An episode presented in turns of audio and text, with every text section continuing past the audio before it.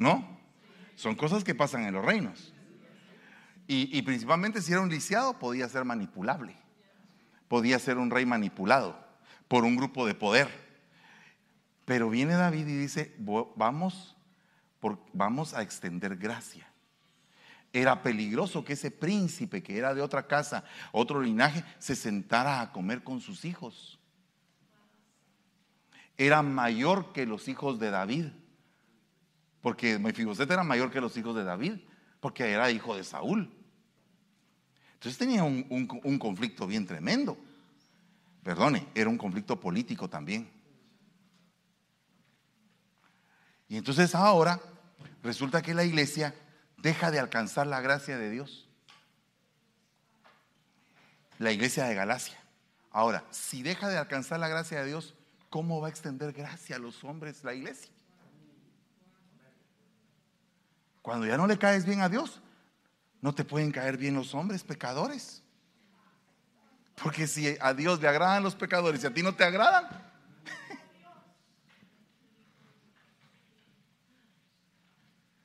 ¿te das cuenta ese, ese punto? Pero es que no se lo merecen. Si esa es la gracia. Que no se lo merecen. Pero tú tampoco, ni yo tampoco, ni nadie. Es la gracia de Dios. Él decidió. A pluto. Entonces, esta iglesia había caído en legalismo. Había caído en tanto legalismo que no dejaban que la gente viviera tranquilamente. A raíz de esto, resulta que esta palabra jeteros, que significa diferente, un evangelio diferente, significa un evangelio perturbado, un evangelio transmutado o un evangelio corrupto. Un, un evangelio de agitadores. Entonces hay gente que agita a los líderes. Ándele, rey, mátelo, mátelo. Por favor, mátelo ya. Hay gente agitadora. Entonces aquí hay un problema, porque a raíz de esto, en este último tiempo, uno de los problemas de la iglesia es que la misma iglesia deje de alcanzar la gracia de Dios. Póngase a pensar, un príncipe bien vestido con sus charreteras, traje azul, hermoso, su espadín. ¿Usted ha visto al rey de España? Bien. El tipo es un tipazo. Para modelo se pinta. Para gobernar no sé, pero para modelo sí se pinta. Y entonces, y entonces va caminando y todo, y de repente se encuentra con la periodista. ¿Vamos? Es que, es que aquí ustedes vinieron para hacer ejemplo, ¿ah? Pero entonces el, tipo se enamora de la periodista, de, de, una plebeya que no tiene linaje, pues, que no tiene raza, pues, sangre azul, ¿verdad? Y entonces ahora resulta que viene la plebeya y cuando ya se siente princesa, se siente reina, se olvida del pueblo de donde ella fue sacada. Y ahora ella está en el palacio y ya, está en el palacio, me va bien. ¿Qué me importan todos los pobres? ¿Qué me importan todos los pelados? ¿Qué me importan todos los chucos desasiados? Chusma, porque estoy en el palacio. Cosa que no hizo la reina Esther. La reina Esther, cuando estaba en el palacio, lo primero que hizo fue interceder por el pueblo para el tiempo y la ocasión que tenía que interceder. Entonces hay una iglesia que era la chorreada, un montón de chorreados. El príncipe se fijó en ella. Ahora la chorreada se tiene que fijar en los demás chorreados. ¿Lo podemos entender de esa manera? O sea, tú eres una iglesia del Señor, fíjate en los chorreados, fíjate en la chusma, ve a buscar a los que están mal. Ese es el verdadero evangelio. Lo otro son cuentos. Lo otro es religión. Evangelio. anunciar buenas noticias. ¿A usted alguien le ha regalado así algo que no se espera? Imagínese usted, se encuentra esta princesa otra chorreada y le dice, fíjate que quiero llevarte al palacio. ¿A dónde? Sí, al palacio. Pero no tú eres la reina. Sí, pero tú también puedes ser. Yo. Sí, yo. Tú. Llévame pues. ¿En dónde está tu amado? Para que lo busquemos contigo. Dinos cómo es. Oh, mi amado es extraordinario. Vamos a conocer al papucho. Vamos a conocer al mero mero, al tipazo de tipazos. Ella las enamoró solo con describir a su amado. La iglesia tiene que enamorar a la gente para decirles quién es su amado. Amén. Dice que el Evangelio como es anunciar buenas noticias, ¿usted oye buenas noticias? ¿O solo malas noticias? Dice, eh, enciende usted un noticiero y va a ver que mandaron las tropas para la frontera, que no sé cuántos indocumentados están muriendo, que en tal lugar están tirando con un dron, que quieren matar al presidente de Rusia, que eh, el otro no sé qué. Eh, Dios mío. Entonces la Biblia dice, no te adaptes al mundo. Pero también el apóstol Pablo dice, he aprendido a adaptarme cualquiera que sea mi necesidad. Entonces, ¿cómo está, cómo está la cosa? ¿Nos adaptamos o no nos adaptamos?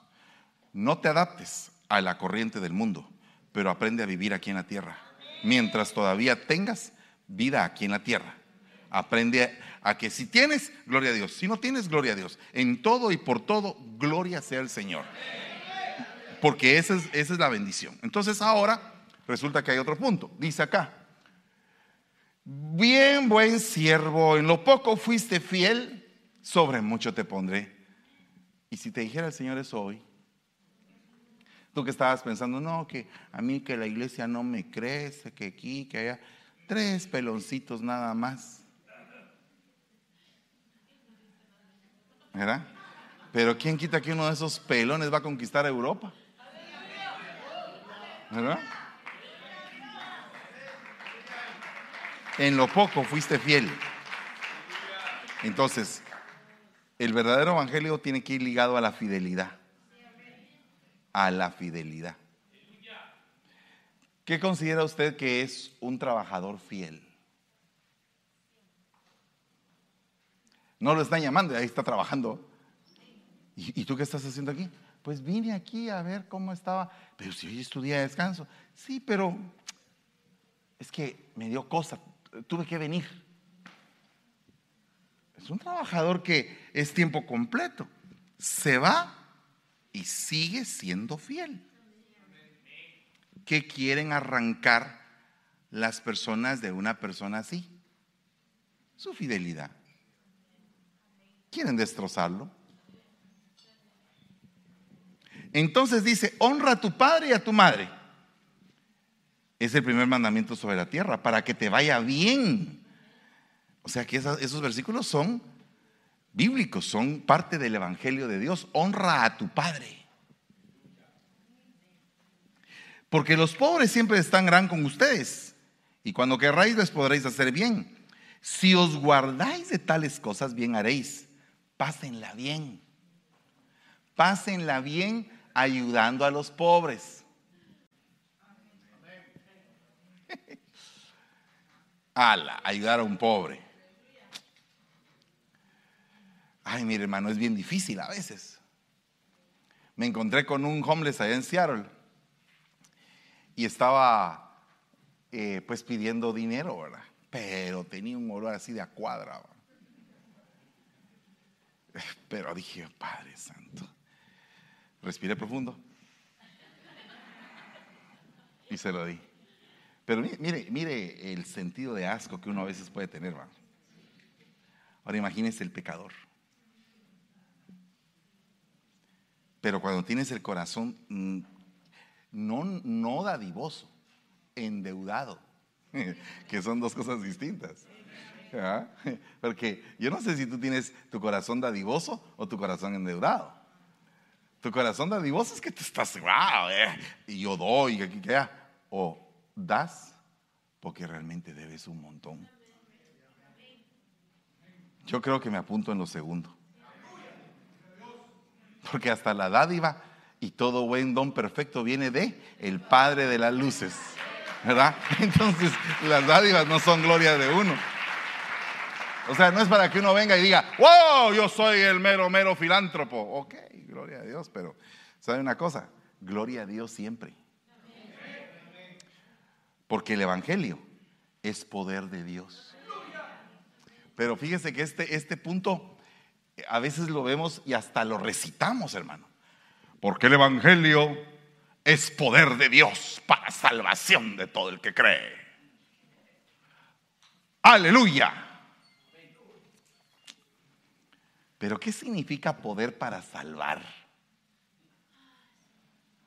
Mire, en primer lugar, muchos se han ahogado por querer salvar a otros, pero ellos mismos no saben nadar. O sea que no tienen poder para salvarlos, pero se lanzan por, por misericordia. Ellos también se mueren, ¿verdad? Pero fíjese que ah, por lo menos esos, wow, tienen un corazón tan, tan noble que se tiran a expensas de su propia vida.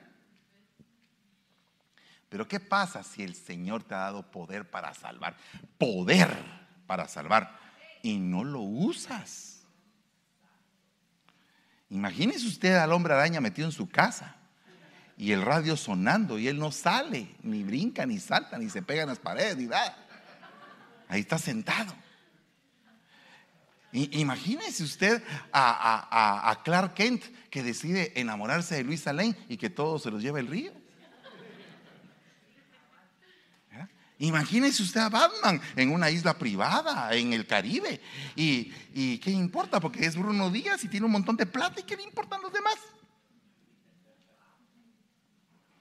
Pero el asunto es que como un gran poder conlleva una gran responsabilidad, entonces Dios te está llamando con un gran poder para salvar.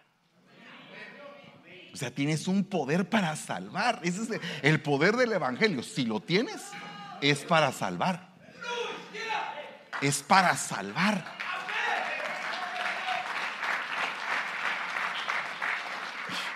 Hermano, pero es que fíjese que la gente es mal agradecida. ¿Sabe qué vamos a hacer? Vamos a ver una cosa. La hermana cometió un error. ¡Ay, démosla! Nadie se junte con ella. ¿Por qué? Porque es leprosa. Y la Biblia dice que Miriam estuvo leprosa fuera del campamento siete días. Aleluya. Dios santo. Pero resulta que eso era en el Antiguo Testamento. En cambio al Señor Jesús le gustaban los leprosos. Señor, hijo de David. Eh, no, ese era ciego. Pero los leprosos ¿será que me puedes limpiar? Ven para acá. Tengo el poder del Evangelio para que seas sano. Para que no te tengan que aislar, para que no te tengan que separar, para que no te tengan que desechar. Ven para acá. Yo te voy a quedar, vas a quedar limpio. Pero a cambio de eso voy a presentarte al sacerdote. Eran diez. De los diez solo uno regresó. O sea que de cada diez personas que tú les hagas un favor, una tal vez te dé las gracias. Ah, pero es que no me vinieron a dar las gracias porque yo lo restauré. Perdóneme, uno no ha dicho esa frase a veces. No ha dicho uno, perdóneme, mi bocota no ha dicho eso. No, que a la hermana se le bendijo, se le, pero de todos modos se fue. Ah. Como quien dice, perdí tiempo. Ah, ¿cómo no? ¿Y no te pagaron? ¿Y no te vinieron tus bendiciones del mes? ¿Y no te tragaste los frijoles? ¿Y no estás sano? Ah.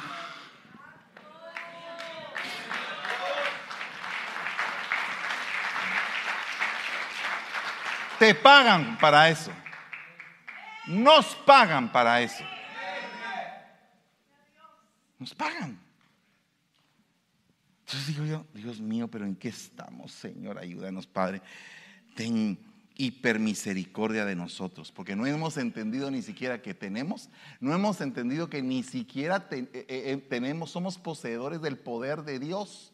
O sea que nuestra palabra hace efecto en la gente porque tenemos el poder de Dios. Nuestra mano tiene el poder de Dios.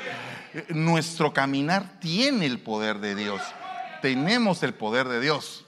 Ah, si no solo vamos a cantar, tenemos el poder, tenemos pero, pero nada más cantar. Hay que vivir ese poder. Y el poder que Dios te dio es salvar a todos los que se puedan.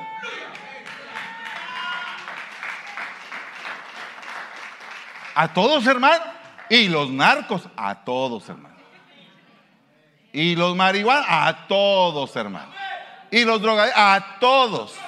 Y los prostitutos, a todos. A todos. Porque en la medida que eh, tú eres débil, el poder de Dios empieza a perfeccionarse en tu vida. Y entonces tú dices, Señor, cuando yo era joven, yo, yo, yo era joven. Ah, era pero, Dios mío. Yo ahora veo a los jóvenes y me dan a veces un poco de cólera, que Dios me perdone. Perdóname, Señor, pero uno, es que lo que pasa es que uno creció en un país donde uno se la tenía que resolver. No, no, no era de que eh, tenía uno que pensar. Eh, piensa, piensa, ¿qué hago? Eh, mamá no tiene para el azúcar, no tiene para frijoles. ¿Qué hago? ¿Qué, tengo que hacer? Ese era el, el, resolverse uno. Ahora no, aquí no. Mi hijo no hay azúcar. Ah, vaya. Y uno dice, ¿cómo, cómo se despierta esa garra? ¿Cómo se despierta? Es el hambre. Ay, ah. Pero cuando yo era joven, definitivamente era muy impulsivo. Era, era terriblemente impulsivo. Cuando yo veo al Fernando de allá, impulsivo, imprudente. Ah, mire, hermano, una cantidad de clavos que yo tenía. Y que bendito sea Dios, ahora que ya estoy un poco más viejo, digo, Señor, ya se me van quitando algunos, ¿verdad? Ya, ya, ya no soy tan impulsivo. Y eso que todavía parezco batería. y, pero uno llega a entender, hermano, porque cuando a uno le meten un cuentazo y lo dejan sin aire, entonces uno empieza a caminar así. ¿Verdad? ¿Ya? Entonces, en la debilidad, en ese momento en que estás destrozado, es cuando empiezan a brotar cosas que tú ni sabías. Un, entendimiento que tú no sabías. Empiezas a ver cosas. Esto no era así. Esto no era así, si esto no era así. ¿Por qué lo dije? ¿Por qué lo hice, Señor? Pero, ay, Dios mío, yo estoy echando a perder tu obra. Entonces haga de cuentas que hoy estamos como que también cambiando un poquito la página. ¿Y cómo predicarán si, si no son enviados? Ay, Dios santo. No, no, no, es que este hermano es extraordinario, es esencial, es el mero, mero, el pipiribao. Por eso hay que enviarlo.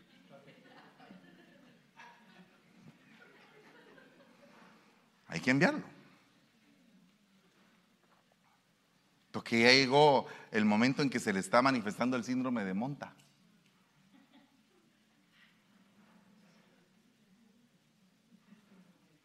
¿Sabe usted qué es el síndrome de monta? No. Oh. ¿Tú vivir en ciudad?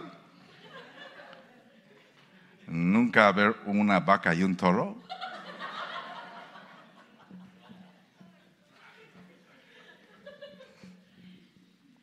Cuando el, toro joven empieza a querer tener eh, pues apareamiento con, las vacas, es porque tiene un síndrome de monta. Ya está con la necesidad. Entonces, cuando un siervo todavía no ha llegado a ser buey, porque mire, hermano, ser güey como cuesta. ¿Verdad?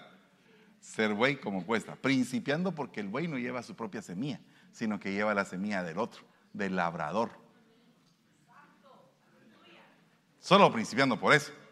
Pero entonces ahora el punto es que el síndrome de monta en los siervos es cuando ya el siervo llegó a un punto en que tiene que salir, porque si no, para convenciendo a las ovejas de su pastor, si no es fiel. Y paran levantándose una iglesia dividida y no una iglesia sana enviada. Son dos cosas distintas. O sea, tú tienes que saber qué estatura tiene una persona. Eh, mi hermano, fíjese que yo tengo 30 años en el Evangelio. Bueno, vamos a ver qué, qué, qué, tanto sabe. Porque puede ser que tenga 30 años en el Evangelio, pero sea un, un enano de dos. Porque ni la doctrina básica sabe.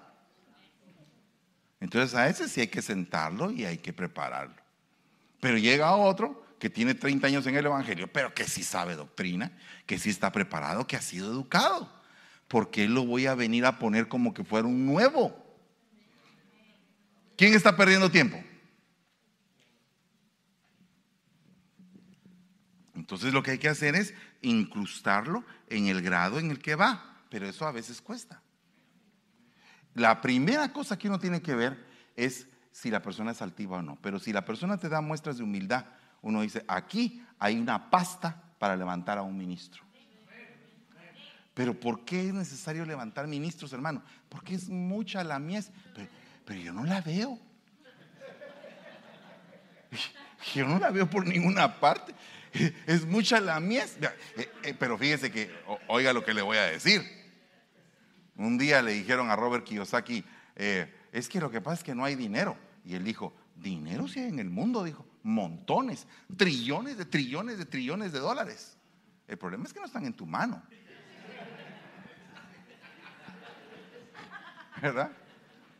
Va, y si no están en tu mano, es porque tal vez no sabes sembrar. Es porque tal vez pisoteas la semilla que estás sembrando. Es porque tal vez ya apareció un retoño y ¡faz! le echas la tierra tú mismo con el pie. Tal vez medio está disparándose un, un arbolito frutal y uno mismo lo, lo desgarra. Hello.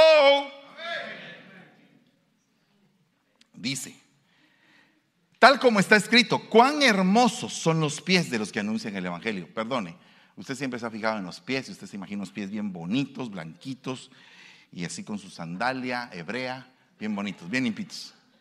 Perdone. No está hablando así. Eh, lo que está diciendo es cuán hermoso es tu caminar. O sea, perdón, para predicar el Evangelio necesitas testimonio. Si no, el mismo enemigo te avergüenza. Entonces, ¿cómo vas a llevar el poder de Dios? Lo vas a llevar tratando de dar el mejor testimonio que puedas. Ya si te encuentran un problema, bueno, si te encontraron, pues si tampoco eres perfecto. Pero estás tratando la manera de cambiar. Otro punto. Sin embargo, no todos hicieron caso al Evangelio, porque Isaías dice, Señor, ¿quién ha creído a nuestro anuncio? O sea, perdón, te mandaron con un montón de incrédulos. Pero ¿no eras tú incrédulo también? Perdón, te quiero preguntar una cosa, por no decir como le dice a uno un, hijo a un padre, me estás restregando todas las cosas, ¿verdad, papá? Pues algo así, pero con escuela. ¿Quién ha creído a nuestro anuncio? Perdón, ¿cómo eras tú de incrédulo? Ah, tú ya eras, ya estabas en el Señor, ya ibas a una iglesia y en la iglesia incrédulo. Te habían puesto el nombre Tomás. Ya habías visto milagros, prodigios, maravillas, había visto chorro de predicadores y todavía. ¿Será? ¿O no? Entonces el poder de Dios es necesario que nosotros lo creamos para impartirlo. Pero si nosotros mismos tenemos duda del poder de Dios, ¿Cómo vamos a impartirlo? ¿Qué estamos impartiendo? Vaya. Ya se está poniendo, ahorita voy a empezar a predicar. Me faltan exactamente ocho minutos. Pero ahorita empieza el asunto. Mire pues, ¿quién ha creído a nuestro mensaje? ¿A quién se ha revelado el brazo del Señor? Diga conmigo, brazo del Señor. Ok, ahí está la clave. Que el mensaje está acompañado del brazo del Señor. Y si yo soy el mensajero, ¿quién es el brazo del Señor?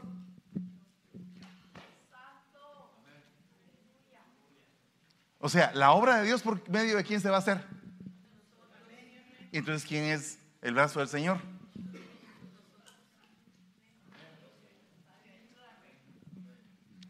Va, ¿a quién se le ha revelado el brazo del Señor? Entonces, cuando tú llegas a alguien y te dicen, ah, hermano, qué, qué bueno que vino, mira, hermano, por favor, como me pasó a mí en la India, usted. Ala, de veras que esa vez sí me asusté. Porque estaba yo en el hotel y llega el hermano a decirme, mire, fíjese que ahí tenemos que pasar a visitar una casa antes de irnos. ¿Y, por qué? ¿Qué es lo que hay? hay una hermana ahí, una hermana que está esperando, estaba esperando que viniera un mensajero de Dios para que, que su hija que no puede caminar camine. Entonces, como usted es el mensajero de Dios, vamos a orar por ella para que camine.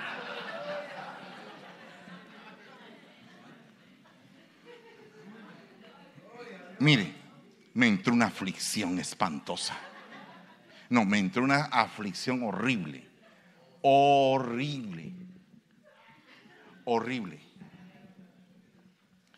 Porque mire, hermano, eh, eh, dejémonos de cuentos. Eh, uno no está acostumbrado a esas cosas. No está acostumbrado a eso. Uno está esperando a que venga el hermano que Dios lo usa en sanidad y milagros. Vamos a llamar al hermano JJ a que venga una campaña de sanidad y milagros. Él es bueno para eso. Vamos a llamar al hermano experto en liberación. Ese saca hasta el último chamuco. Vamos a llamar, entonces ya nos hemos vuelto como neurólogos y psicólogos y cardiólogos en el campo del Evangelio. Pero nosotros somos el brazo del Señor. Y entonces aquí el punto es que esta señora creyó al anuncio de Dios y dijo, viene el brazo del Señor en forma de hombre. Dios mío, Señor Jesucristo. Bueno, llegamos al lugar y para, no para terminar el asunto, la mujer caminó. Ahí está el video. Pero a mí me iba a pasar como aquel evangelista que se resucitó el muerto y el evangelista cayó. Porque yo realmente estaba asustado. Yo estaba asustado, sudando, asustado. Ah, Raquel, por aquí anda Raquel, creo yo. ¿Dónde está Raquel?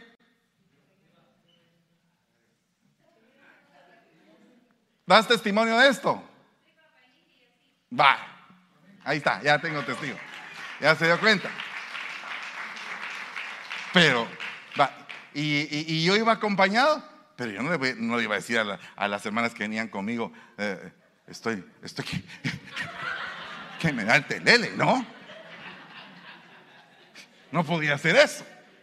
Dios mío, el pastor, en aquel tiempo, el pastor. Dios mío, ¿qué hago? Un problema serio. Pero el punto es que tú eres el brazo de Dios. Puedes creerlo.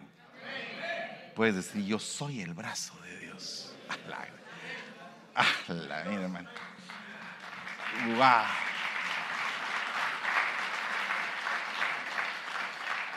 Porque el brazo de Dios aquí es Jesús.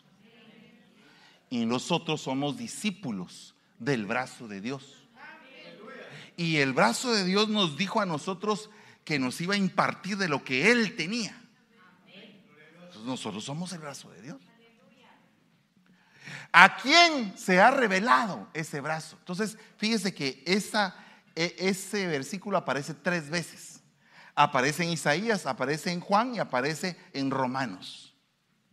O sea que lo habla el Padre en Isaías, lo habla el Hijo en el Evangelio de, eh, eh, de Juan y lo habla el Espíritu Santo en Romanos.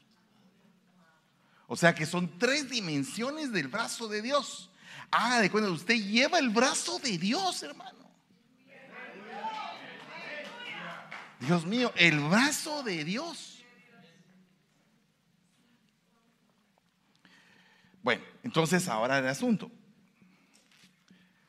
¿Cómo es el brazo de Dios? El brazo de Dios es extendido. Por tanto, di a los hijos de Israel, yo soy el Señor y os sacaré de debajo de las cargas de los egipcios. Y os libraré de su esclavitud y os redimiré con brazo extendido y con juicios grandes. Eh, hermano pastor, fíjese que no tengo trabajo. Vení para acá, papito. Hermanos, los hermanos no tienen trabajo aquí. Puede haber alguien que tenga algún conecte con algún trabajo. ¿O? Mi hermano, fíjese que eh, eh, el jefe que tengo le dicen de apodo Nabucodonosor. Ya nos va echando varias veces al horno, siete veces calentado, ya no lo soportamos. Está bien, vas a ser libre en el nombre de Jesús. Pero va, ese es el, el plano terrenal. El plano más sencillo es el terrenal.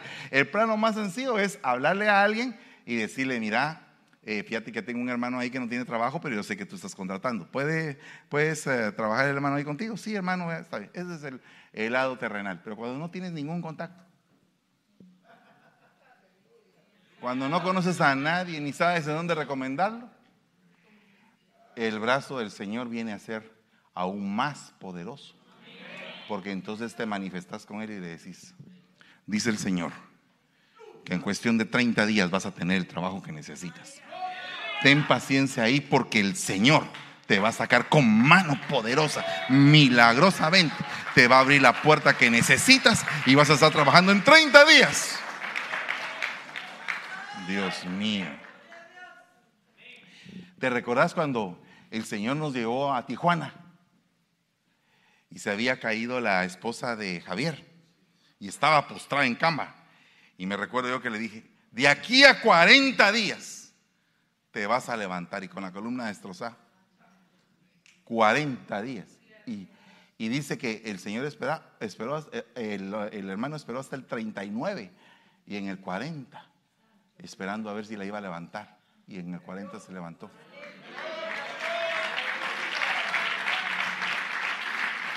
¿Cierto? Ahí está él, el testigo. Y tú también, tú estabas ahí, sí es cierto. Eh, eh, ahí está. Entonces algunos dicen, eh, ¿y cuáles son los milagros de los apóstoles? Pues ahí les estoy contando.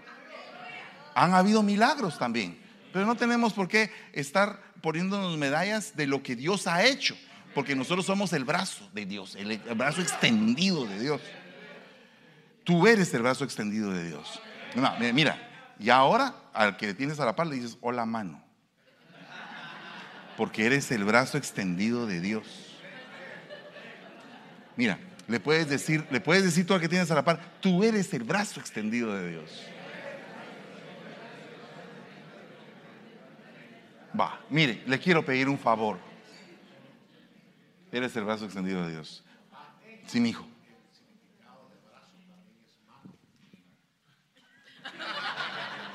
Lo que tengas que decir, dilo pronto. El significado del brazo también es mano cuando uno ve el significado. Y nosotros estamos bajo la mano poderosa de Dios. También somos los cinco ministerios. Entonces, digamos, el brazo es el Señor, pero está incluido también la mano. O sea, en Cristo somos uno. Gracias. Gloria a Dios. Mire, el tema está nítido. Yo mismo me lo estoy disfrutando, pero me está hablando el Señor así como que me está raspando con una lija así bien suave, bien rica. Mire, se me fue el tiempo. ¿Cree usted que podemos así columpiarnos así de lo lindo y, y así hasta que ya no aguante y diga, ah"? ¿ya? ¿Será que podemos hacer eso? Va, mire pues. Entonces, hermanos, por favor, rompan con ese tiempo. Miren, pues. Brazo extendido. Fíjese, brazo extendido es, eh, es el que sirve para librarte de la injusticia. O sea que la verdadera iglesia que tiene un brazo extendido libra de la injusticia. No debe de haber injusticia en la iglesia. Debe haber justicia, debe haber justicia. Porque a veces solo la predicamos, pero no, tenemos que vivir la injusticia. Ya quitaron aquel cuento. Ahí me ponen la figurita porque se miraba muy bonita. Entonces, mire pues, fíjese bien, injusticia. ¿En dónde estaban? ¿En dónde estaban ellos? debajo de las cargas. Entonces, pregunto, ¿tú sabes cuál es la carga que está llevando tu rebaño? ¿Será que realmente entendemos la carga que una persona puede llevar? Ay, mire, yo solamente sé que esa persona tiene una suegra bien malvada. Ah, y esta otra persona le debe a medio mundo y no paga. Y esta otra persona está bien metida en el vicio y no puede salir de ahí. Y uno dice, una cosa, yo he llegado a este punto, una cosa te pido, hijo mío, le digo, ¿puedes hacerla? ¿Solo una cosa? ¿Una cosa nada más? Sí, pastor, una cosa creo que sí puedo hacer. Ok, no dejes de venir a la iglesia. Eso es todo lo que tienes que hacer. ¿Crees que lo puedes hacer? Pero ¿y si vengo borracho? No importa. Aquí te quitamos la goma. Ahí hay una cafetera de 40 tazas y te metemos las 40 tazas. Pero de que salís de aquí bien, salís de aquí bien.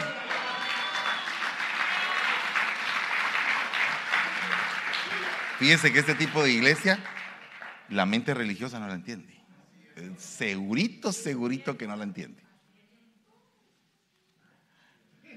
Entonces, ¿cómo, es que dijo alguien por ahí? A ver, por favor. Ah. ¿Cómo es posible que estén pasando estas cosas aquí en la iglesia? Se metió Jezabel, se metió Nabucodonosor y se metió el faraón de Egipto.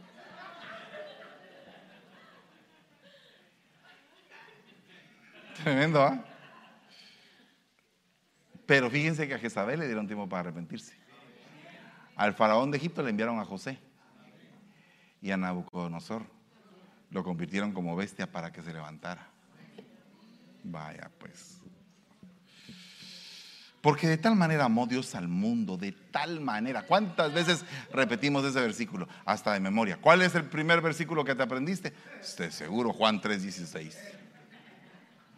Y qué tremendo sería que la iglesia se llama Juan 3:16. Pero allá adentro no hay amor.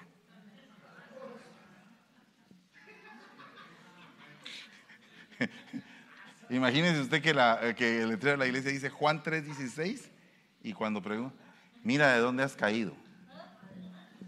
Porque has dejado tu primer amor. Por favor, no estoy hablando de ninguna iglesia que se llame Juan 3:16. Pero si hay alguna que se llame así y no hay amor, pues no está viviendo el rema. No está viviendo el rema. ahora imagínense una iglesia que se llama restauración. Y ahí en lugar de restaurar, somatan a la gente y la malmatan ahí adentro.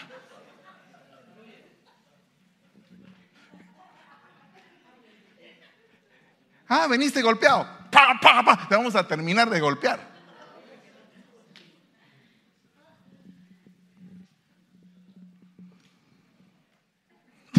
¿ah? Pero ¿quién golpea? El que se siente muy digno.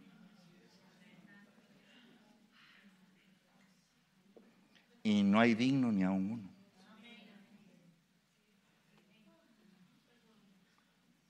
¿Verdad? Eh, de tal manera, esa, esa expresión de tal manera, en, en, en una prédica se las expliqué, pero es una una expresión más allá de. Es algo incomprensible. ¿Cómo es que Dios siendo Dios nos amó? No tenía necesidad. Es algo maravilloso esto. Pero fíjese que hay otra cosa maravillosa. Que dio a su Hijo. O sea que Dios cuando da, da lo mejor. Y a veces nosotros no damos lo mejor.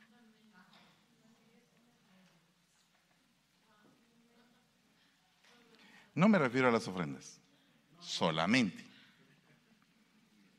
No me refiero a eso, me refiero a lo que tú tienes que dar, a lo que tú tienes que dar como persona. Por ejemplo, un hijo debe de darle amor a sus padres y respeto. Amén. ¿Y qué pasa si el hijo no se lo da? Es irrespetuoso. ¿Qué pasó ahí? El hijo no sabe dar. ¿En dónde se le bloqueó el deseo de dar? ¿Quién le enseñó a no dar? ¿O quién le atrofió el dar? Y dice aquí que dio a su hijo para que todo aquel, todo, ¿usted entiende que es todo? Todo. Todo. Toda persona. Todo el que quiera. Todos. Todos usted. Todos, sin, sin excepción. Todos. Todos. Lo único que necesitan es creer. Todos. Le voy a contar lo que me pasó ahorita en el avión. El día de ayer iba de dónde? De Seattle a Eugene, Oregon. Entonces iba sentado ahí y en eso una mujer así con apariencia de filipina empezó a hablarme en inglés y yo ahí medio entendiéndole eh, English not very well y todo el asunto ahora y haciéndome un queso y, pero en eso el avión se le pincha la llanta. Y nos bajan a todos porque tenían que cambiar la llanta. Y entonces, eh, resulta que no era una llanta, eran las dos de adelante. Entonces todos para afuera del avión y ahí estábamos afuera, viendo cómo cambiaban las llantas. Yo nunca había visto eso. O sea que llevaban los aviones a pinchazo también, ¿va? nunca había visto eso. Pero el punto es, estaban cambiando la, la llanta. Y la cambiaron y todo. En eso de repente entré otra vez, ¿verdad? Y entonces me, había, me habían puesto un sillón de ventana. A mí no me gusta el de la ventana porque a, veces voy al baño y todo, entonces no me gusta el de la ventana. Me gusta el del pasillo. Entonces, eh, chenche, le decía yo. Ok, y ella así bien, eh, así tranquila, contestándome en inglés y todo el asunto. Y, yo medio ahí, ahí como podía. Al total, cambiamos la silla. Yo estaba sentado ahí. Y yo estaba viendo mi, tema cuando en eso ya empezó a hablar en español.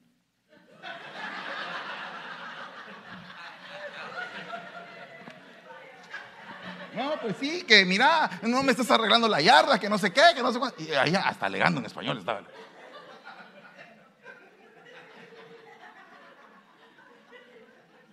Fíjese que, o sea, parecía filipina, pero no era filipina pero le puedo asegurar que yo le miraba cara de filipina, pura filipina.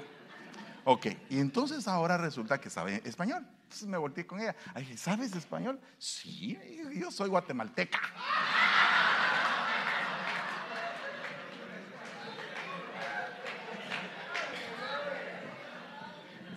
De Retaruleu. Ah, ok. O, sea, es filipina de Retaruleu, dije yo. Y empecé a hablar con ella, y hablar con ella. Entonces me, dice, ¿a qué te dedicas? Y entonces yo le empecé a contar. Eh, no voy a pensar mal, ya era una señora grande. Una señora grande, no, no vaya a pensar mal. Entonces, en, ese punto estaba cuando eh, me cuenta que su hijo es jugador de fútbol americano, profesional, juega en Nueva York, su yerno, perdón, y que es cristiano. Y entonces le empecé a, mostrar el video de nuestros cantos. ¡Hala, qué bonito! Yo, le voy a decir a mi yerno que ayude a tu iglesia. Para, para, lo que ustedes hacen. Qué bonito. Yo nunca había visto una iglesia así. Y eso dije, ¿y eso que no está en las nuevas pantallas? No, me Yo también he creído, Cae mal el cate, Entonces, pero se da usted cuenta que eh, se hizo un contacto. Y entonces ese contacto, yo no sé dónde va a parar. Puede ser que funcione, puede ser que no funcione.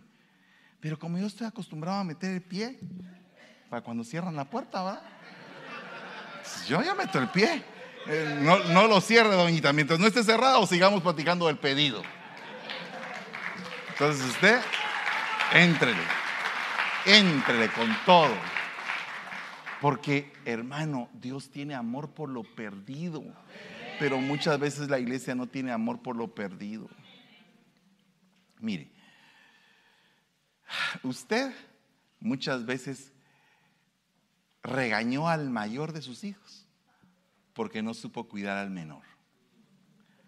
Deberías ser responsable con tu hermano, tan chiquito que es. Y resulta uno, como es de primogénito, ser el tata de todo. Después,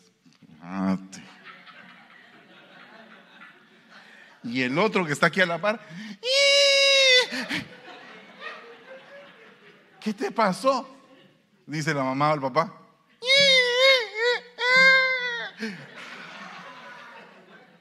Y encima de eso lo estás amenazando. Pues fíjese que esa mueca pasa con nosotros. Cuando viene un recién corderito y queremos que tenga 30 años de estar en el Evangelio. No le dejamos que crezca, que oiga la palabra, que esté tranquilo. Ah, no, te tiene que...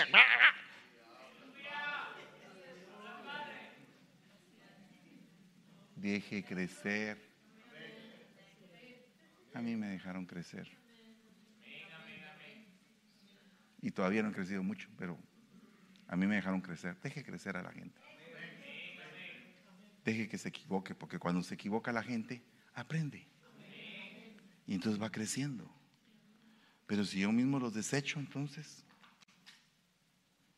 Mire, solo en esto cómo me tardé, ¿verdad? El Hijo debe estar a la diestra de Dios el Padre. Esteban, lleno del Espíritu Santo, fijó los ojos en el cielo y vio la gloria de Dios. Entonces, Esteban es el ejemplo de entregarse por los demás. Ese es el ejemplo. Un mártir es aquel que se entrega por los demás. Porque él, ¿qué les estaba haciendo a los fariseos? Les estaba tirando un buen mensaje. Algo tóxico también, para el gusto de ahora. Porque ahora ya no les gusta mucho que uno les diga, miren, camada de víboras, ya no les gusta eso. Siente que uno le está violando sus derechos. ¿Verdad? Porque es que como todo tiene que tener un equilibrio, ¿verdad? Bueno, ¿qué dicen si continuamos? Arrepiéntanse.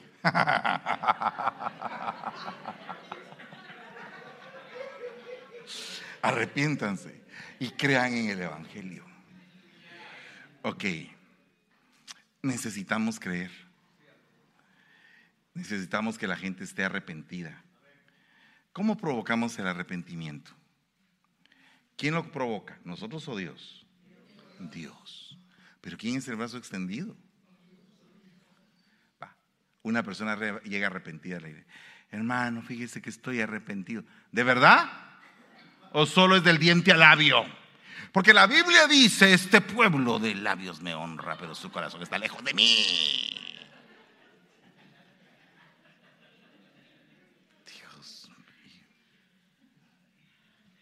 Y era el momento en que aquel estaba así como que susceptible para, para que oraran por él. No, ahí fue el palo.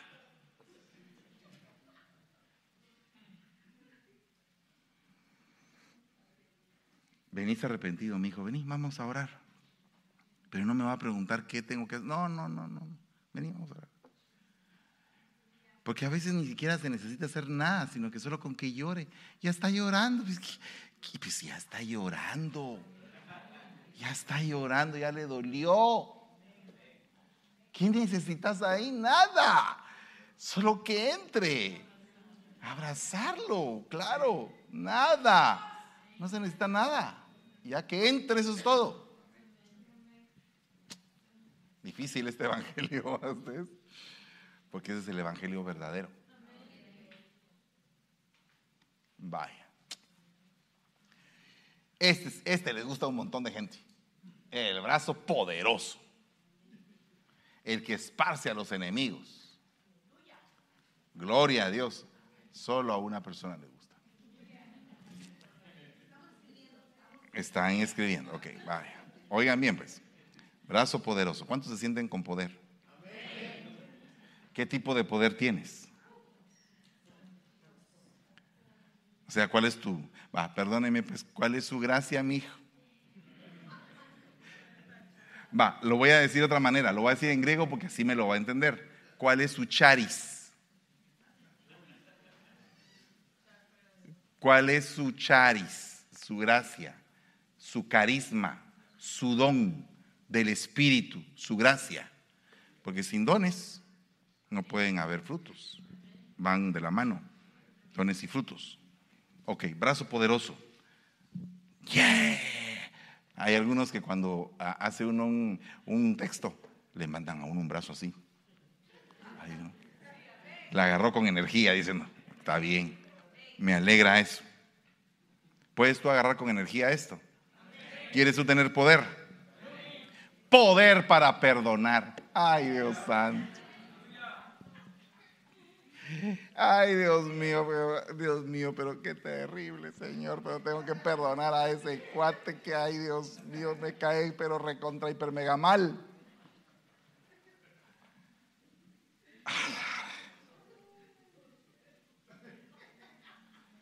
Poder para perdonar.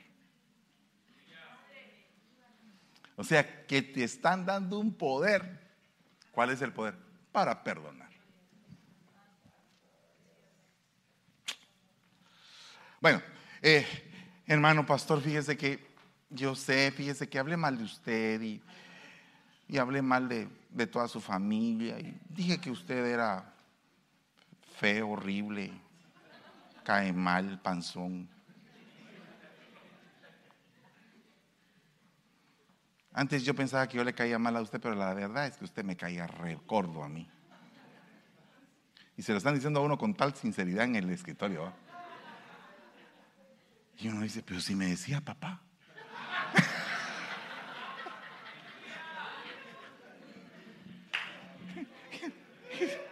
ok. ¿Y cómo serán los que me dicen tío?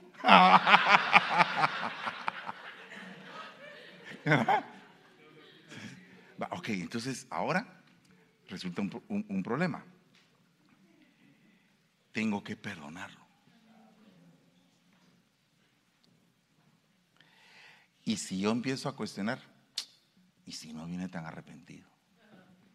Y no solo ya tanto que me he esforzado en, en poner la iglesia bonita y va a venir este a destruirla otra vez.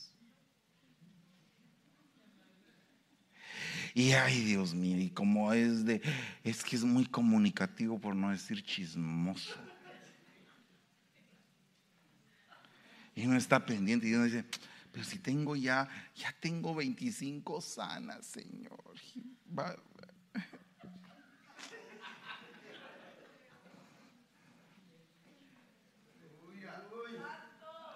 Vaya que solo a mí me ha pasado, ¿ah?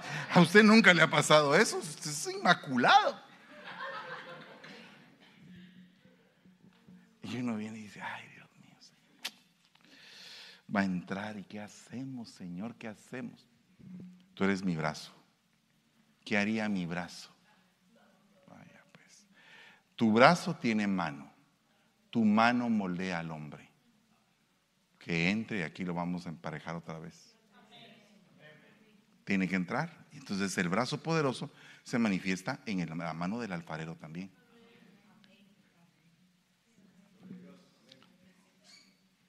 Porque la mano del alfarero quiebra pero quiebra y echa agua. Quiebra y le da vuelta la masa. Entonces, ¿van a haber quebrados en la iglesia? Sí. Va a haber una palabra fuerte que los quiebre también. Pero al final, dentro de esa formación que están llevando, va a salir una vasija hermosa, mejor que la que estaba antes. Porque entonces, ok, hay perdón, pero debe haber un proceso de descontaminación. Ay, entonces, ¿qué pasó con la leprosa? Entonces, ¿sí o no?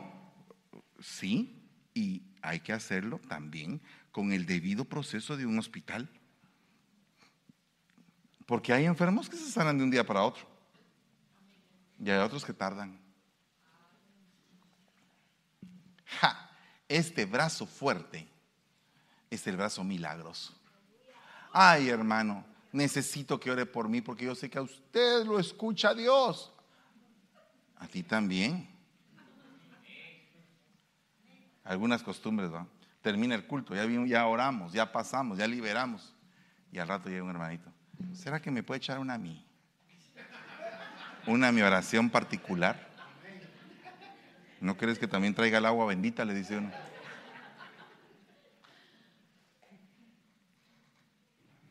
Porque se quedaron costumbres del pasado.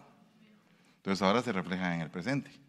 Entonces uno tiene que instruirlos. Mire, mi hijito lindo, precioso, amoroso, mi cututui, ¿sabe una cosa? Ya oramos. En esta ocasión voy a orar por usted otra vez, pero ya oramos. La próxima vez, cuando finalice el servicio, cuando vaya a finalizar el servicio, usted pasa al frente y se ora por todos. Ah, sí, pero es que yo quiero que usted me ponga la mano.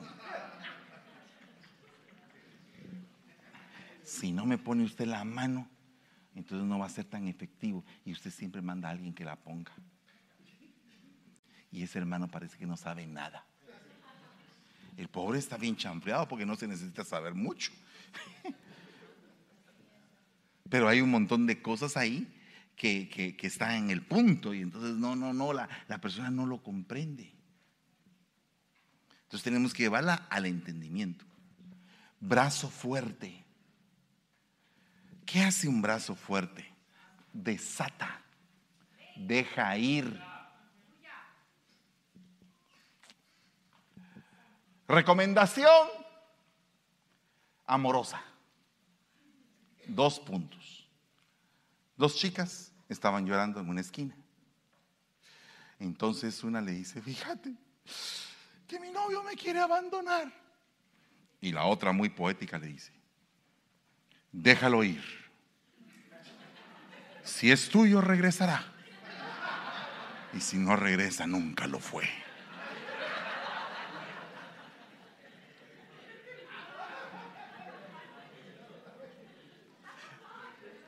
¿O no?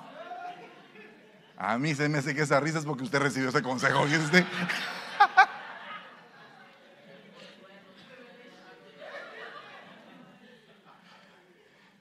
Desátenlo. Déjenlo ir. Desátenlo. Déjenlo ir. Brazo fuerte. Desata y deja ir.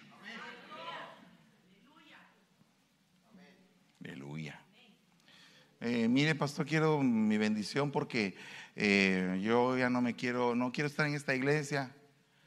Bueno, pero deberías de considerarlo, hombre, quédate mamadita, quédate papadito. Aquí te queremos, hombre. Ah, me quieren fregar, que no es lo mismo.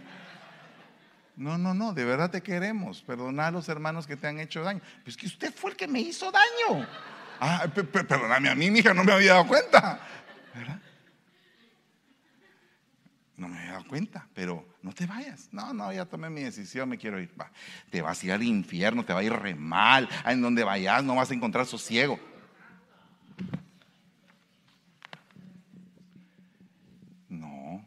Hija, que el Espíritu Santo te guíe.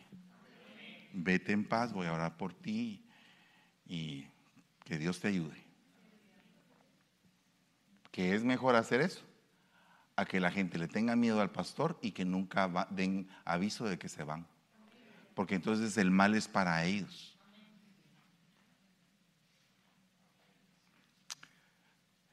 Brazo de fortaleza. Ay, Dios mío, he hallado a David mi siervo, lo he ungido con óleo santo y con él estará siempre mi mano, mi brazo también lo fortalecerá. Ok, tú te puedes convertir en, en la persona que fortalezca a otra que está débil. Dios mío, ese es su amén. Si ya, o una cosa, o ya no quiere que predique, o vitaminas o café. Porque sin café es imposible agradar a Dios. Pero mire pues, Fíjese una cosa, observe usted ese punto, bien tremendo. ¿Usted puede fortalecer a alguien? ¿Ha fortalecido usted a alguien? ¿Verdad? Que, que usted se manifiesta ante esa persona como una persona que tiene fe, que tiene dominio propio, la templanza, que usted es una arma forjada.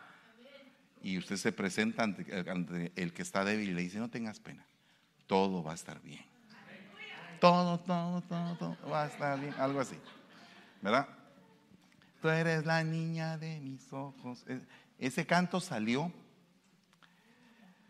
eh, precisamente de un momento donde yo estaba aprendiendo de eso en un momento crítico. Por cierto que no ha salido, pero ya va a salir. Tal vez el otro año. En el día que invoqué me respondiste, me hiciste valiente con fortalece mi alma. Ese brazo eh, de fortaleza es el que arranca los complejos. Yo no puedo, pastor. ¿Cómo que no puedes? Sí, sí puedes. Eh, eh, mire, mire, lo que pasa es que, pastor, yo, yo nunca he cantado, pero si tienes una voz preciosa, de.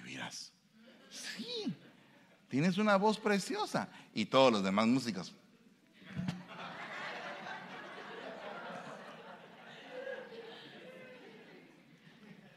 ¿O no?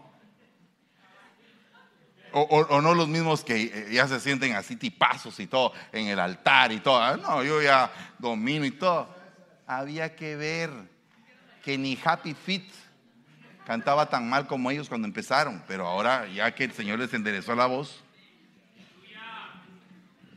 pero ahora ya, se, ya el que viene, ya no quieren ellos tener paciencia con él cuando tuvieron paciencia con ellos.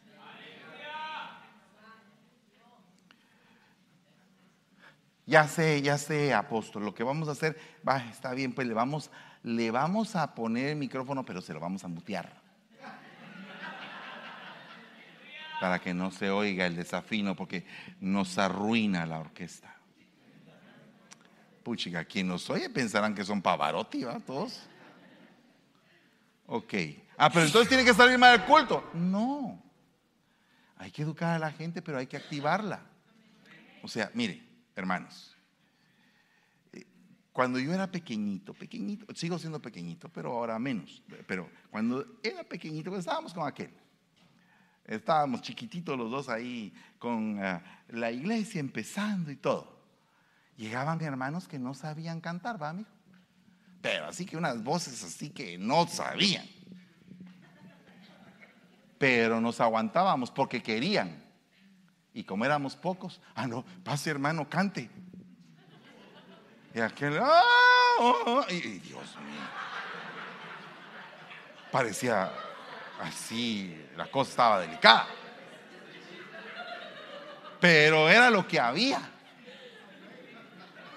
¿O no?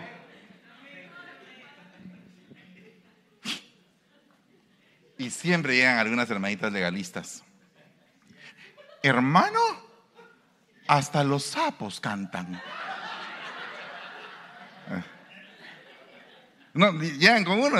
Hermano, hasta los sapos pueden cantar. Sí, pero los sapos cantan afinados. Cantan afinados. afinados. En la nota, pues. ¿Verdad? Pero, pero, pero mientras que eso se da, pues hay que abrirles el espacio. Y hay que explicarles, mire, manita, usted pues realmente eh, pues usted se tiene que meter al departamento de danza. ¿verdad? Ahí el Señor la va a usar. ¿verdad? Pero de momento puede estar en alabanza. Pero realmente yo creo que usted viene para danzar. ¿De verdad, pastor? Yo sentía que en las mañanas me despertaba haciendo así y no sabía por qué. Ah, por eso. Porque viene para danzar. Por eso. Que viene para danzar. ¿Verdad que? ¿Qué va a danzar? Pues sí. Porque es que mire, perdóneme, yo, no puedo cantar. Yo no, yo, no soy un cantante, ¿verdad? Eh, pero, pero de pronto para danzar sí. La cosa es que cuando hay música yo estoy así. Entonces yo soy musical, ¿verdad? Entonces, como la gente es musical, bueno, si no es musical para cantar, pues de plano para Happy Fit.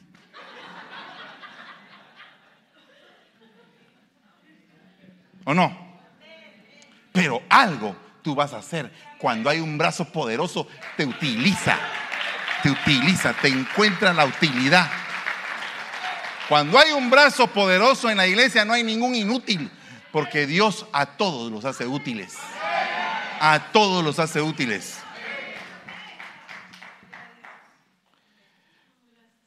Y si no sé danzar, hermano, bueno, pues tal vez puedes echar fuera demonios.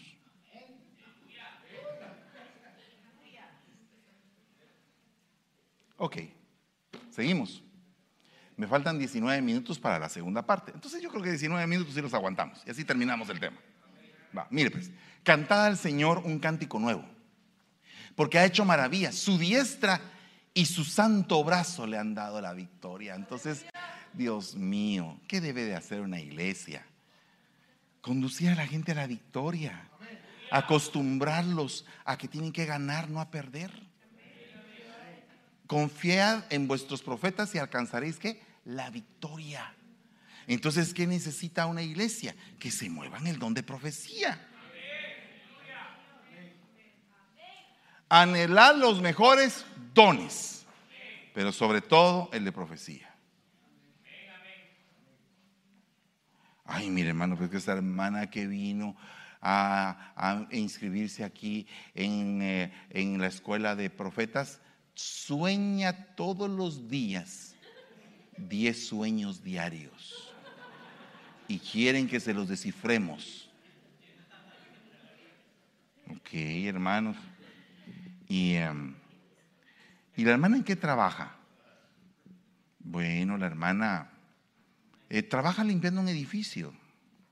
¿De qué horas a qué horas? Eh, de 5 de la tarde a 12 de la noche. O sea que llega a su casa a la una de la mañana. Sí, pregúntenle qué come a esa hora. Ah, pues que plátanos, que salchicha, que, que un pedazo de carne, que frijoles, que... Ok, ahí está el origen de los sueños.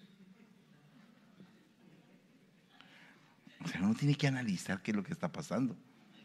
Y si no es eso, pues entonces hay que preguntarle, mira hermana, hay una gran cantidad de estos sueños que no son de Dios.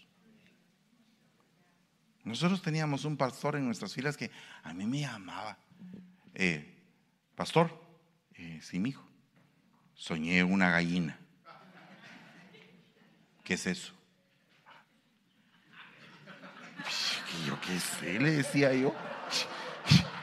No, pero yo así, como soy bien franco, eh, yo qué sé. Pero usted debería de saber, porque sobre la cabeza cae la revelación, eso es lo que dice el Apocalipsis, entonces lo que usted debe de saber.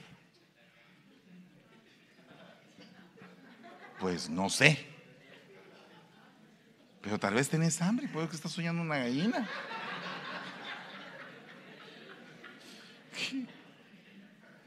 Sí, yo me recuerdo, yo me recuerdo de él que era místico y medio. Llevaba yo mi, cafecito de Starbucks y entré hacia la iglesia tomándome mi café. A veces voy a algunas iglesias a predicar con el café. No se vaya a asustar si yo con el café. con el que llegue, sí. Y entonces de pronto, eh, yo. Eh, era guatemalteco, ¿ah? Entonces, los guatemaltecos también tenemos.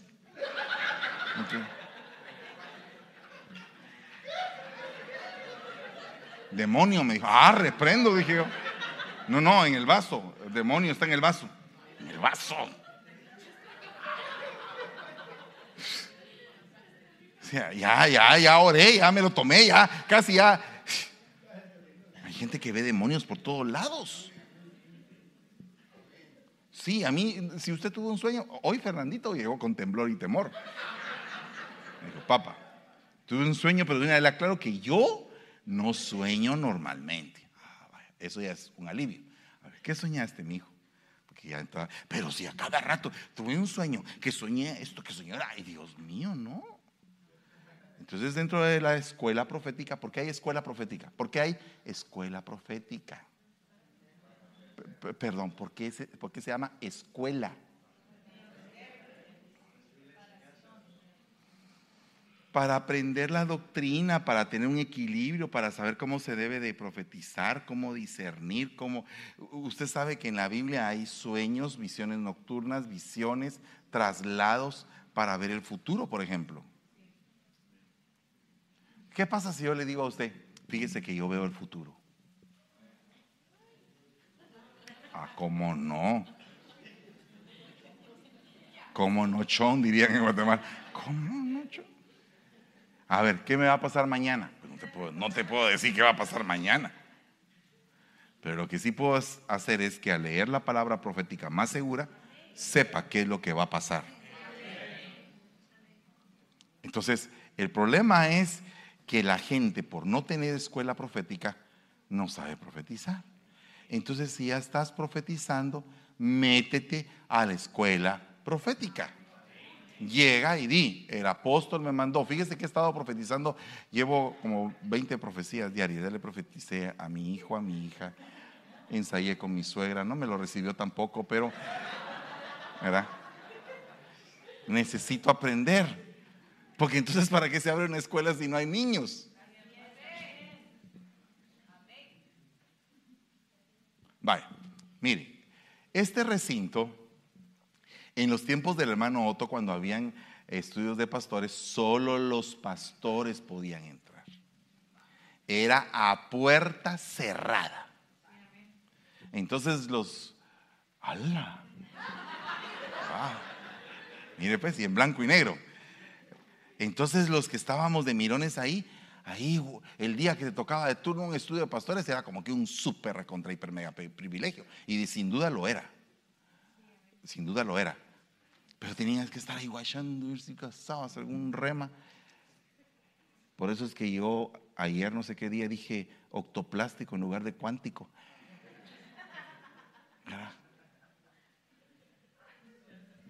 ¿Me entiende?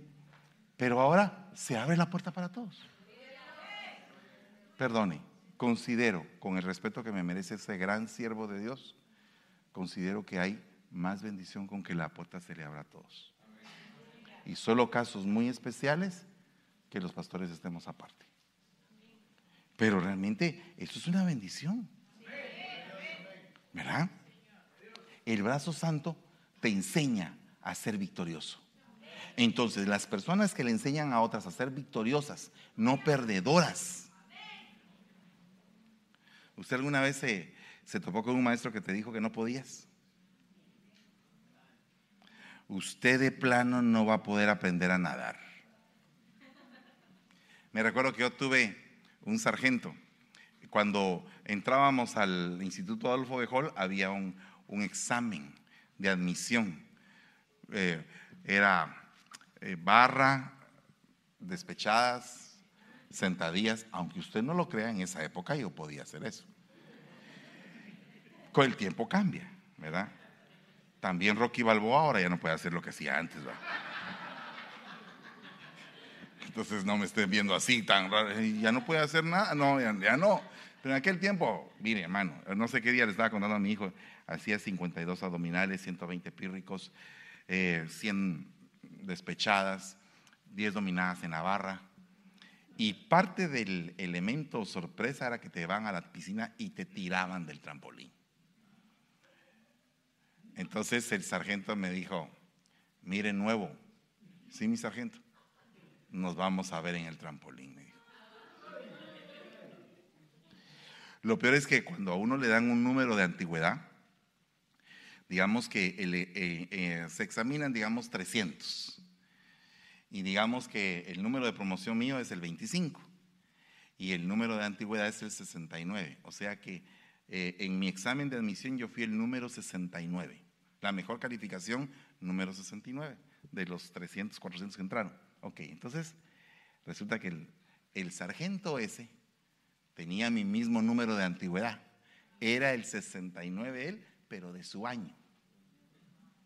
Ay, me llevaba corto tenía que llevarle sándwich, tenía que quererlo, tenía que... Dios mío, el tipo era insoportable. Ese sí era un brazo poderoso, pero para mal. Entonces, llegué yo con la angustia ahora y le dije a mi abuelita, fíjate mami que un sargento, porque a veces a, otros les tocaba un cabo o uno que no tenía ningún rango, pero a mí me había tocado un sargento. Y esos eran malos. Entonces, un sargento me tocó de antiguo, le dije de centenario. ¿Y qué vas a hacer, mijo? Me dijo que me iba a ver en la piscina en el trampolín. Pero no sabes nadar, me dijo. No, le dije. Te pueden matar, mi muchachito, me dijo. Sí, le dije yo. Vamos a buscar un lugar donde el patojo pueda aprender a nadar. Ah. Mire, fue un, un aprendizaje express porque ya tocaba, ya tocaba el examen y, yo, y, no había. Entonces mm, encontramos un hotel que se llamaba Maya Excelsior allá en Guatemala y ahí daban cursos. Entonces mi, mamá me dijo, le dijo al maestro, mire, yo quiero que mi nieto reciba un curso intensivo.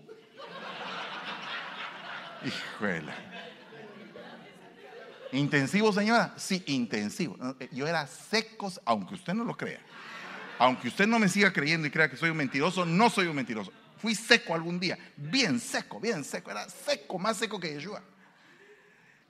porque Yeshua por lo menos es cuadrado, yo era escuálido, hermano. Y entonces e, el maestro de natación me dijo, ¿y usted qué sabe hacer? Nada, le dije. Nada. Yo, nunca había estado en una piscina. Y entonces a, meterme, pues, a enseñarme en 15 días. Yo llegué más seco después de la enseñada. Pero cabal, ese día estaba esperándome el sargento. Venga para acá, bípedo, me dijo. Porque si lo tratan a uno. Bípedo. Sí, mi sargento. A la piscina. Ok. Pero yo ya era Superman en ese momento. Porque Dios guarde que uno perdiera el paso. Dios guarde de un superior, de un sargento. Si el, si el paso iba así, uno tenía que cambiar las piernas. Uno tenía que enderezar el Nada de que ya quisiera yo tener pastores así. Que corro y, todos corriendo conmigo. No, sí los tengo. No se ofenda. Era chiste. Pero entonces fíjese pues llegué, a la, llegué al, trampolín. Pero resulta que el trampolín de la piscina del hotel era chiquito. Así, así mi muchachito. Y la piscina de ese instituto era semiolímpica. Y cuando yo vi que yo era una ratita, y ese trampolín parecía edificio, hermano. Súbase pues.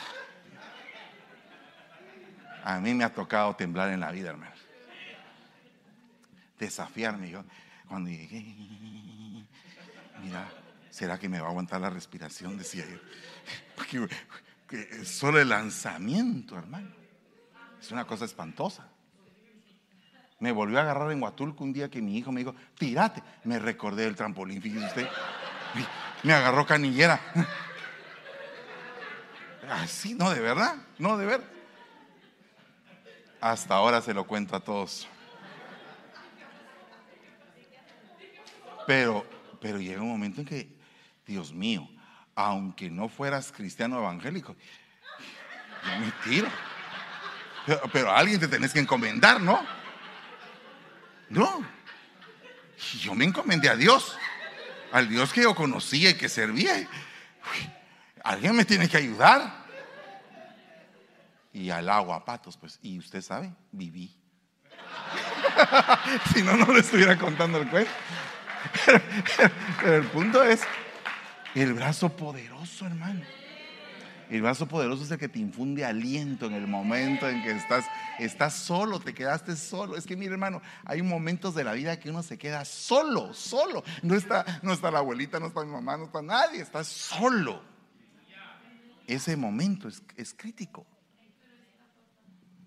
Y lo que no sabía es que ese entrenamiento era, porque al final del año íbamos a sacar un curso. Y el curso era precisamente ir y explorar un río de aguas negras e ir caminando dentro del río de aguas negras y, tirarse en las pozas de aguas negras. Y, los, espacios donde uno se tiraba era lejos. Como diría yo ahora, ¿en dónde quedó esa valentía? Ahora ya yo no me atrevería tan fácilmente a hacerlo. Mucho menos tirarme de un helicóptero. Ya no, si me dio miedo que el avión se le pinchó la llanta. Porque uno cambia. ¿Verdad? Entonces, los jóvenes en la iglesia son la fuerza de la iglesia. Cuando la iglesia está joven, la iglesia, cuando la iglesia hay jóvenes está alegre. En eh, eh, la iglesia que están un montón de viejos. A ver, Cástulo, ¿te animas a hacer un servicio? Ya no tengo aire. No, los jóvenes, los jóvenes. Tenemos que trabajar con los jóvenes. Tenemos que trabajar con los jóvenes. Bueno, no terminé el tema, pero yo sé que ustedes agarraron el rema, se los voy a mandar y vamos a orar. ¿Qué horas serán ahorita? Cinco para las doce. Ay, qué bonito. Bueno, mire pues, oremos. ¿Sabe qué es lo que necesita usted? Pedirle al Señor ser el brazo de Él. Estaba meditando yo en eso y dije, Señor, yo no soy un buen brazo. Tengo que aprender a ser un brazo tuyo. ¿Verdad? Yo quisiera que todos los que no se consideran un buen brazo de Dios, pues se vengan acá al frente y decir, aquí estamos, Señor, los que no nos consideramos un buen brazo. Y pedir al Señor misericordia para poder, ah, eh, ahí sí que alcanzar gracia delante de sus ojos, ¿verdad?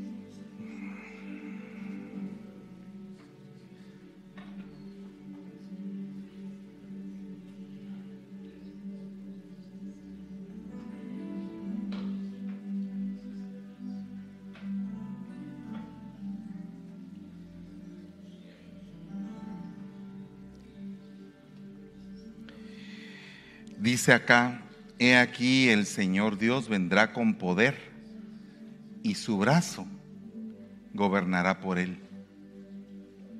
Ese es el brazo de gobierno. Y una de las cosas que nos hace falta a nosotros entender, entender a profundidad, es gobernar no como nosotros queremos, sino que gobernar como Él quiere. Y esa es una dificultad para cada uno de nosotros. Es una dificultad muy grande. Porque la demanda, la estatura que se tiene que alcanzar es inmensa. Yo no sé gobernar. Y el gobierno que Dios me ha dado, tengo que mejorarlo. Yo. Quisiera pedirle al Señor hoy que todos estemos conducidos al arrepentimiento y en un mismo sentir. Y que podamos decir como aquellos hombres obreros inútiles somos. esos eran obreros inútiles porque hicieron solamente lo que tenían que hacer. Imagínense si, si los que hacen los, lo que tenían que hacer son inútiles. ¿Cómo estaré yo que no he, tenido, no, no he terminado de hacer lo que tenía que hacer? Y yo creo que debe de haber eh, de parte nuestra el anhelo para poder eh, hacer las cosas de una mejor manera. Sí. Realmente que cuando digamos es la sana doctrina, realmente que pensemos realmente si es la sana doctrina. Porque puede ser que tengamos eh, modelos teológicos muy bien esbozados, que no cabe duda que nos enseñan, nos forman. Pero una cosa es tener un modelo teológico y otra cosa es llevarlo a la práctica. Y que nosotros seamos ese ejemplo de ese modelo teológico que Dios nos permite. No nos debemos de asustar acerca de la teología porque es el estudio de Dios. Y debemos de entender y decir, Señor, eh, muchas veces no tenemos ni siquiera hambre para estudiar, para indagar, para inquirir en la palabra. Entonces yo creo que nos desafía esto a todos. Y el desafío de hoy es, seamos el brazo de Dios. Seamos el brazo de Dios. Seamos la mano de Dios. Que podamos tomar al alma que está destruida y levantarla con mucha paciencia, con mucho amor. Seamos ese brazo. ¿Sabes una cosa? Creo que el Señor te está mostrando una carita o dos de ovejitas que precisamente no has sido lo más justo con esas ovejitas. Y puede ser que tú digas, pues yo no tengo ningún cargo como pastor, pero puede ser que sea un hermano, una hermana, un hermanito menor, que probablemente tú dices, Señor, con este hermano no me porté yo bien. No fui lo suficientemente brazo. Y yo creo que debe de haber una reconciliación en esta mañana de parte de todos nosotros, decirle, Señor, perdónanos. Padre, esta mañana, Señor, te venimos a suplicar que nos perdones. Una vez más, cuando nos pasas el examen, no calificamos, Señor. Por mucho, no calificamos. Pero tú sabes que nuestro corazón es que queremos cambiar y queremos mejorar. Hoy nos amparamos todos a un manto de misericordia. Todos, sin excepción, tú quieres ampararte bajo el manto de misericordia, en este momento dile, Señor, yo me amparo a tu manto de misericordia. Yo me amparo a ese manto. Y enséñame a mí también a tener misericordia por los demás. Te lo suplicamos en el nombre maravilloso de Jesús. Te lo suplicamos, Señor.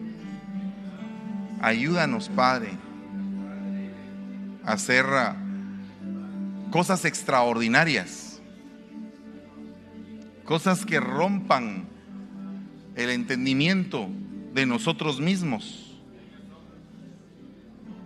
cosas que nosotros mismos dijimos que éramos incapaces de hacer, que seas tú el que pueda mostrarnos.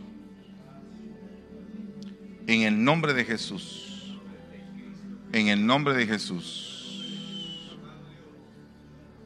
Gracias te damos y te bendecimos, Padre. Ese manto de misericordia que se extienda a todas las iglesias aquí representadas. Ese brazo que se manifieste en cada una de las iglesias aquí representadas. En el nombre de Jesús. En el nombre de Jesús. Gracias te damos, Señor. Aleluya. Aleluya. Gloria sea al Señor. Alabamos y bendecimos tu nombre, Padre. Dele un fuerte aplauso al Rey.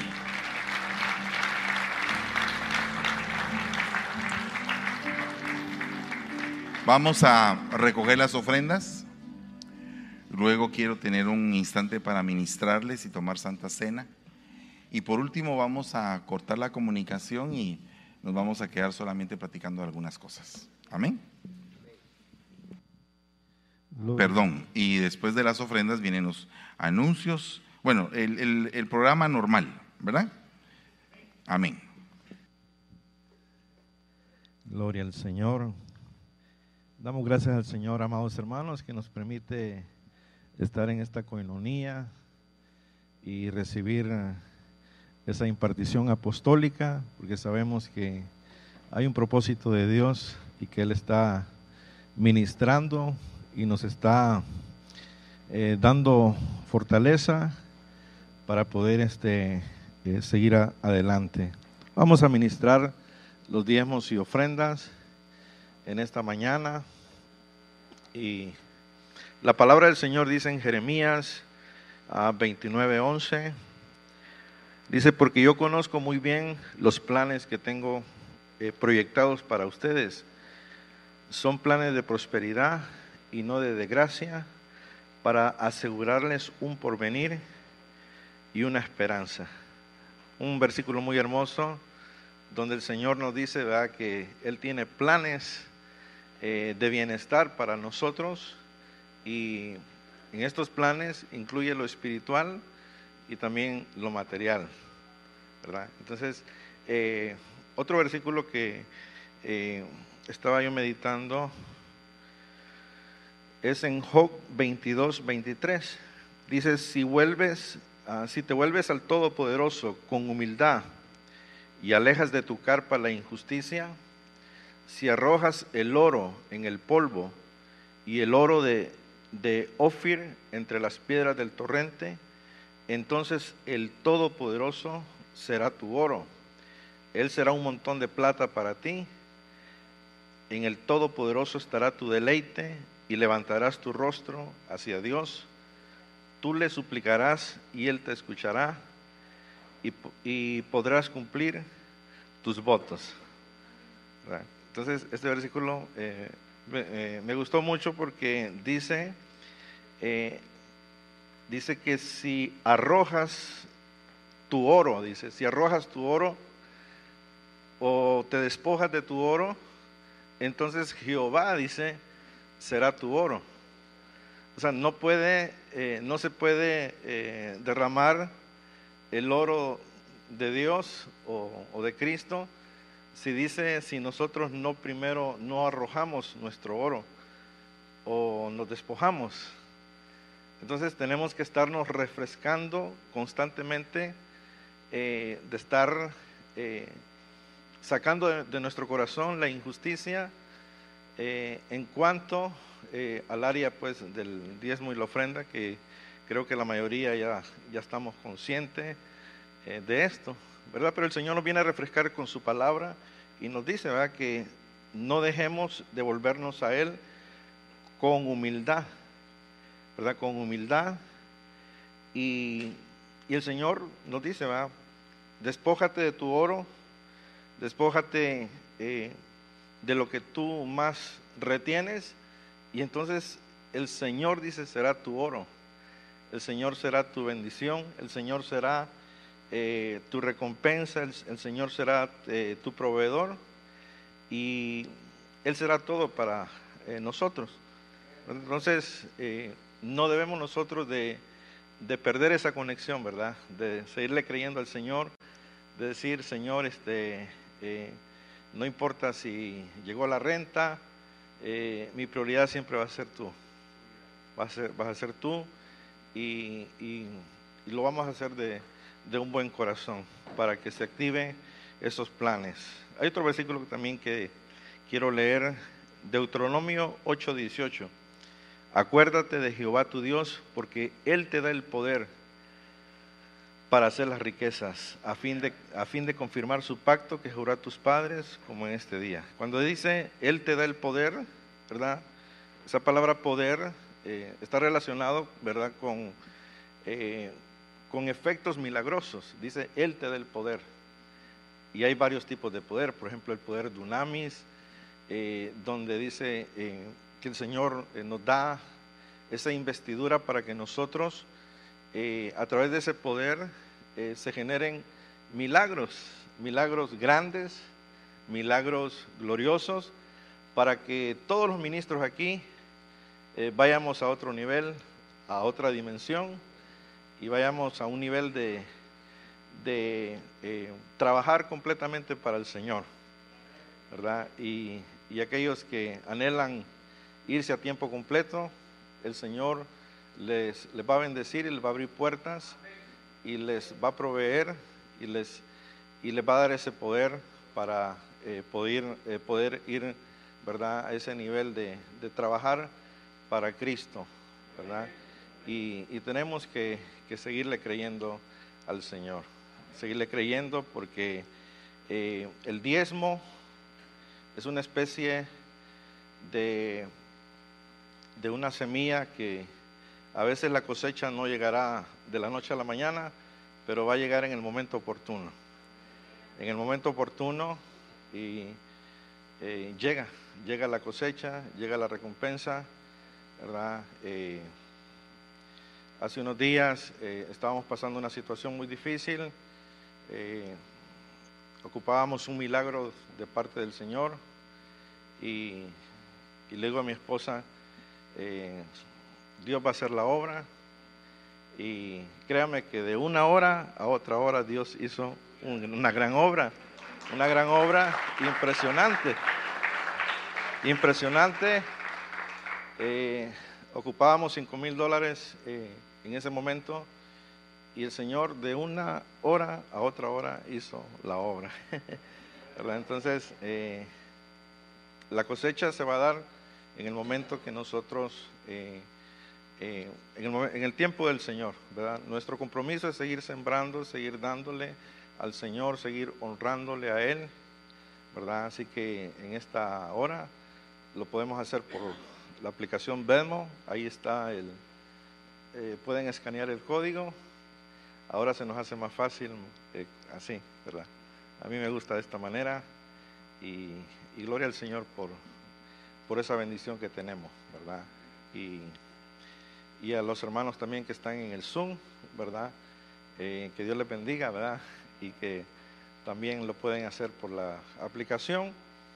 Y, y vamos a orar para para que quede establecido sobre nosotros eh, lo que dice su palabra, que Él tiene planes de bienestar y que Él nos da el poder para hacer las riquezas y que también nos despojemos de nuestro oro para que el Señor sea nuestro oro, El Señor nos quiere entregar su oro que no está corrompido, que no está este, eh, dañado, sino que está totalmente, eh, viene puro de parte de Él para bendecirnos, para prosperarnos y para que a través de ese poder se generen milagros, se abran puertas de bendición y, en todas las casas pastorales, eh, en todas las iglesias haya prosperidad, haya sobreabundancia, porque somos un campamento bendecido, ¿verdad? Somos un campamento bendecido y, nos sentimos con, eh, con mucho privilegio de ser parte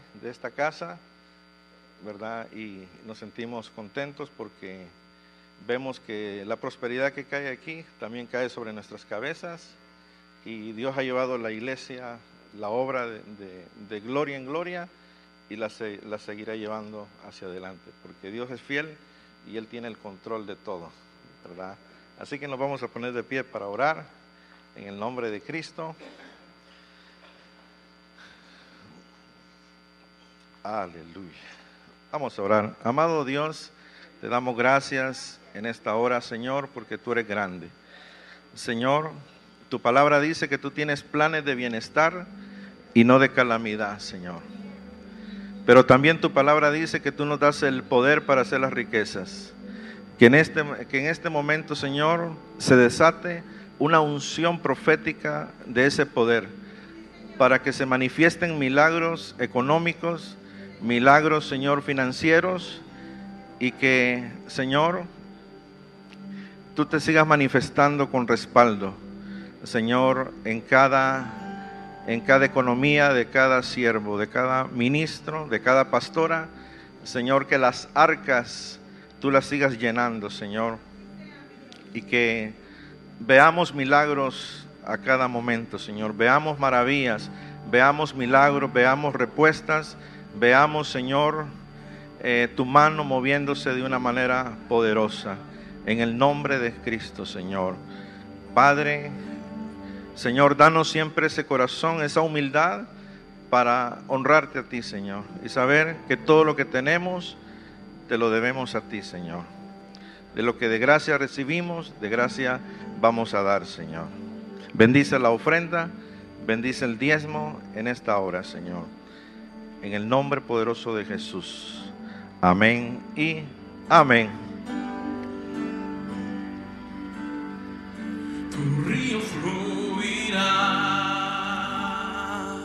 Nadie lo detendrá. Con gloria y con poder, tu gloria se verá. Tu río fluirá, nadie lo detendrá. Con gloria y con poder, gloria se verá. Haz llover, haz llover, que tu mano hoy se mueva con poder. Bendición, bendición. Tus hijos levantamos un clamor. Dile a llover, a llover, a llover. Que tu mano hoy se mueva con poder. Bendición, bendición. Hoy tus hijos levantamos un clamor.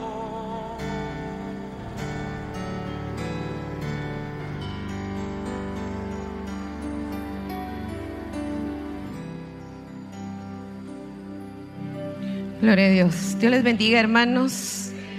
Contentos de estar aquí. Quiero decirles que la iglesia de Chile, que me imagino yo que nos está viendo, tal vez Robert, eh, Karen, Mao y Katy, o al revés, eh, los hermanos de Chile eh, les mandaron un fuerte saludo. Así que por si nos están viendo, les mandamos un fuerte aplauso desde aquí, desde San Francisco. Gloria a Dios. Estamos contentos, hermanos, de haber venido de Chile, una gran bendición. Y también quiero darle las gracias a los hermanos de San José de la iglesia de Edwin y Luz, que hicieron extraordinario trabajo con todo lo que nos dieron hoy de desayuno. Así que les brindamos un fuerte aplauso a ellos también. Muchas gracias, hermanos de San José. Dios les bendiga. Muchas gracias, hicieron un extraordinario trabajo. Y también quiero darle la bienvenida a nuestro amado eh, Pastor Paco de España con toda y su familia. Se pueden poner de pie, hermanos, porque no todos los conocen. Ellos son los pastores de allá de Barcelona, junto con sus hijos, hijas, perdón. Así que que Dios me los bendiga. Muy bien. Eh, vamos a hablar de los anuncios. Usted sabe que son, esta es la estructura de nuestro, de nuestro ministerio. Eh, tenemos ahorita el día lunes 8, o sea que este lunes que viene vamos a tener aquí nuestro estudio discipulado apostólico que tenemos una vez al mes. A veces nos toca allá en Contracosta, a veces nos toca aquí. Bueno, ahora nos toca aquí en San Francisco, se llama la paternidad. Se recuerda que el mes pasado hablamos de la maternidad, ¿verdad? Ahora nos toca la paternidad aquí. Es a las 7 de la noche, pero usted puede venir desde las 6 de la tarde para poder comer sus alimentos si usted quisiera. Bueno, y ahora nuestro evento así rebumbante, va noche cívica. No sé si usted se está preparando, pero yo creo que muchos de los que estamos aquí vamos a venir, ¿verdad que sí, hermanos? Amén. Amén. Bueno, es muy emocionante esto, es primera vez que se va a hacer aquí en una iglesia y aquí en todo, creo que California nunca se había hecho. Entonces, eh, bueno, tenemos aquí nuestro logo precioso y yo sé que hermanos va a ser una gran bendición. Eh, tenemos los tickets allá afuera también con la hermana Patti Recino. Si usted quiere llevarse hoy los tickets, cuesta 50 dólares la entrada y todos estamos preparándonos. Eh, yo sé que este va a ser un evento extraordinario, así que no se lo pierda. Y luego tenemos para el Día del Día de la Madre, pues vino un a fotógrafo muy experto, por si usted quiere regalarle una fotografía a su mamita, pues aquí está la información. Si usted quiere más, más información adicional, puede hacerlo ahí en la mesa. Eh, también cursos de fotografía, por si usted necesita en su iglesia alguien que reciba cursos de fotografía. Tenemos al hermano que vino de Guatemala eh, experto en esto para que le pueda enseñar a sus chicos de multimedia o los que usted necesita que aprendan. Así que, por supuesto, es pagado. La información usted la puede pedir allá también. Bueno, tenemos también el evento de Génesis Fluye en mí. No sé si usted también se está preparando. Sí, dale un fuerte aplauso al Señor, hermano. Nosotros estamos conectados con ella y con todo lo que se está haciendo. Quiero contarle mi testimonio mi testimonio de las iglesias que nosotros pastoreamos, Contra Costa y San Francisco, o San Francisco Contra Costa. Eh, estamos nosotros, nos vamos a ir en caravana para allá, nos vamos a llevar a toda la familia. Eh, claro que si hay personas que se van a quedar en la iglesia porque no pueden viajar, también va a haber culto, pero la mayoría nos vamos a ir. Entonces, como yo ya les indiqué, mis amadas pastoras, si usted necesita tickets, por favor abóquese conmigo. Eh, para que usted pueda adquirirlos y a la vez venderlos en su iglesia. Yo sé que esto va a ser una cosa extraordinaria. Yo ya lo siento en mi corazón que esto va a ser una gran bendición. Y bueno, y es nuestra chica de aquí de, ministerio, ¿verdad? Hay que apoyar. Amén. ¿Está con nosotros, hermano? Gloria a Dios. Qué bueno. Eh, luego tenemos, bueno, nuestro desayuno de damas que ya, pues ya es oficial en todos los meses. Eh, vamos a tenerlo el 27 precisamente porque eh, lo trasladamos a, raíz de que el 20 es el evento de Génesis, entonces lo pasamos para el 27 de mayo. Y por último, pues tenemos el retiro de jóvenes, que usted sabe que el retiro va a ser en el mismo lugar donde eh, fue el retiro de los hombres llamas de fuego, que por cierto, muy bonito todo el adorno de llamas de fuego que pusieron los hermanos de San José. Así que en el mismo lugar va a ser el evento de los jóvenes. Así que hermanos, estamos llenos de eventos, ¿verdad? Gloria a Dios. Y le den un fuerte aplauso por todos los eventos, que yo sé que va a ser una gran bendición. Así que cada cosa eh, tiene su fecha y usted puede abocarse. Ah, le voy a dar la fecha del retiro. Es 13, 14 y 15 del mes de junio. Así que porque en ese mes no vamos a tener alcance. Em, sí, así es, ¿verdad? Bueno, entonces no sé si vas a administrar de una vez, para quedarme aquí una vez contigo. 16, 17, gracias, gracias Jere. 16, 17 y 18 de junio. Amén. ¿Sí?